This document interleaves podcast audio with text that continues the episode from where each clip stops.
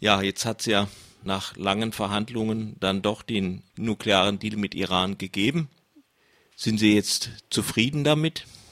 Nein, absolut nicht. Warum?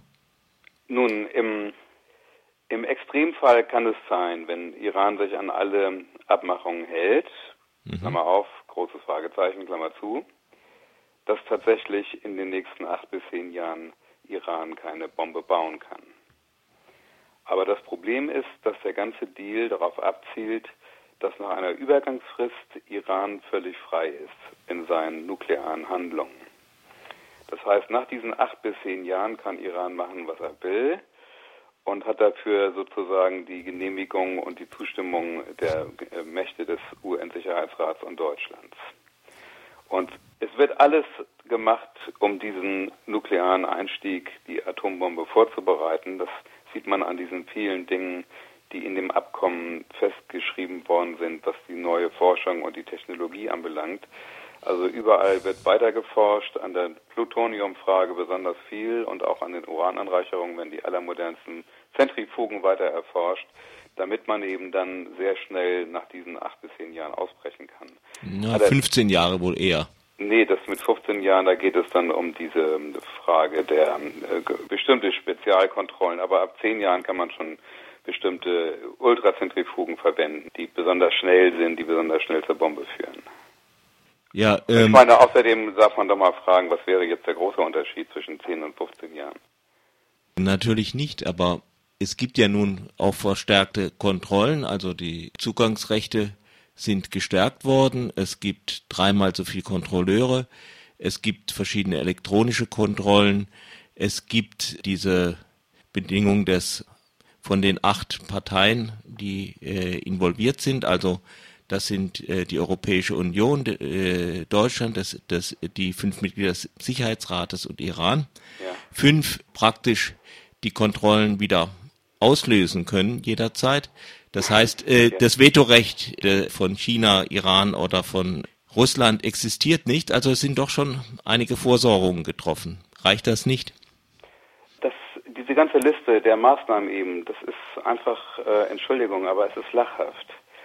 Es ist ja nicht mal so, dass der Iran sich heute an den Atomwaffensperrvertrag irgendwann gehalten hätte.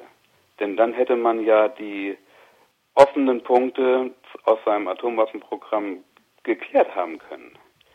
Es gibt drei große Forderungen der Internationalen Atomenergieagentur. Das erste ist, dass man die vergangenen militärischen Dinge aufklären kann.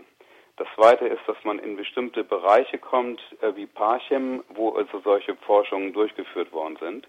Und das dritte ist, dass man das Zusatzprotokoll äh, der, des Atomwaffensperrvertrags ratifiziert. Und in keinem dieser drei Punkte hat Iran also Ja gesagt.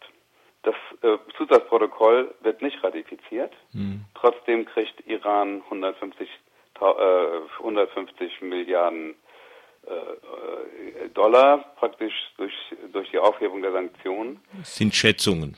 Ähm, das ist, ist, die Schätzung von, das ist keine Schätzung, das ist von Dennis Ross, dem ehemaligen Mitarbeiter von Obama, der das so dargelegt hat in einem Aufsatz.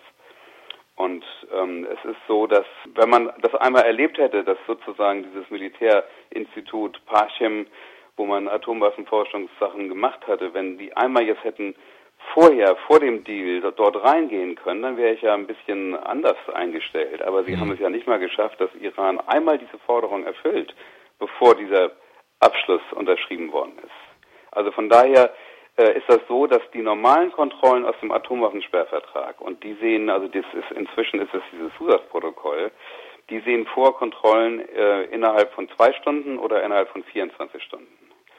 Stattdessen wurde eine neue Konstruktion gebaut, die also praktisch äh, aushebelt dieses Zusatzprotokoll und die besagt, dass man bis zu 24 Tagen sich Zeit lassen kann, bis ein, der erste Inspekteur an der, an der Anlage ist. Oder eine äquivalente Maßnahme ist, glaube ich, sogar vorgesehen. Es ist nicht immer zwingend eine Inspektion. Inspektion ist Inspektion und was alles andere ist dann eben irgendwie ein Zugang erlauben oder so etwas, aber nicht inspizieren. Mhm. Ja. Haben Sie ein bisschen eine Vorstellung, wie wird Israel regieren, reagieren, wie wird Saudi-Arabien regieren?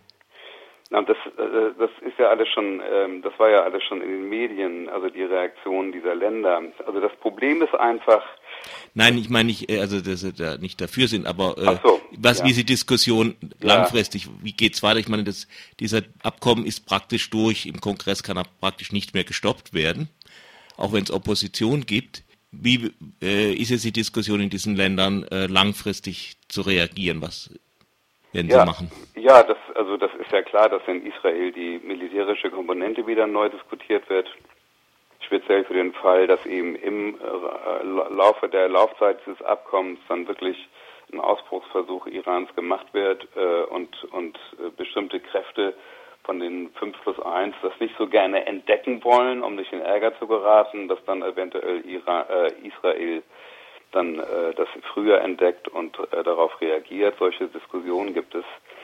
Ähm, insgesamt kann man schon sagen, dass äh, für den Kampf gegen den Islamismus weltweit das doch einen großen Rückschlag bedeutet, dass also praktisch Israel mehr oder weniger ausgehebelt wurde bei diesen Verhandlungen, obwohl es das Land ist, das wirklich die meisten Erfahrungen mit Islamismus machen muss und eigentlich der Solidarität bedürfte und während auf der anderen Seite Iran also als eine Schwerkraft sozusagen dieser islamistischen Ausweitung in so einer Form aufgewertet wird. Das ist äh, insgesamt für die für diese große Auseinandersetzung mit dem globalen Islamismus ein sehr, sehr schlechtes Zeichen.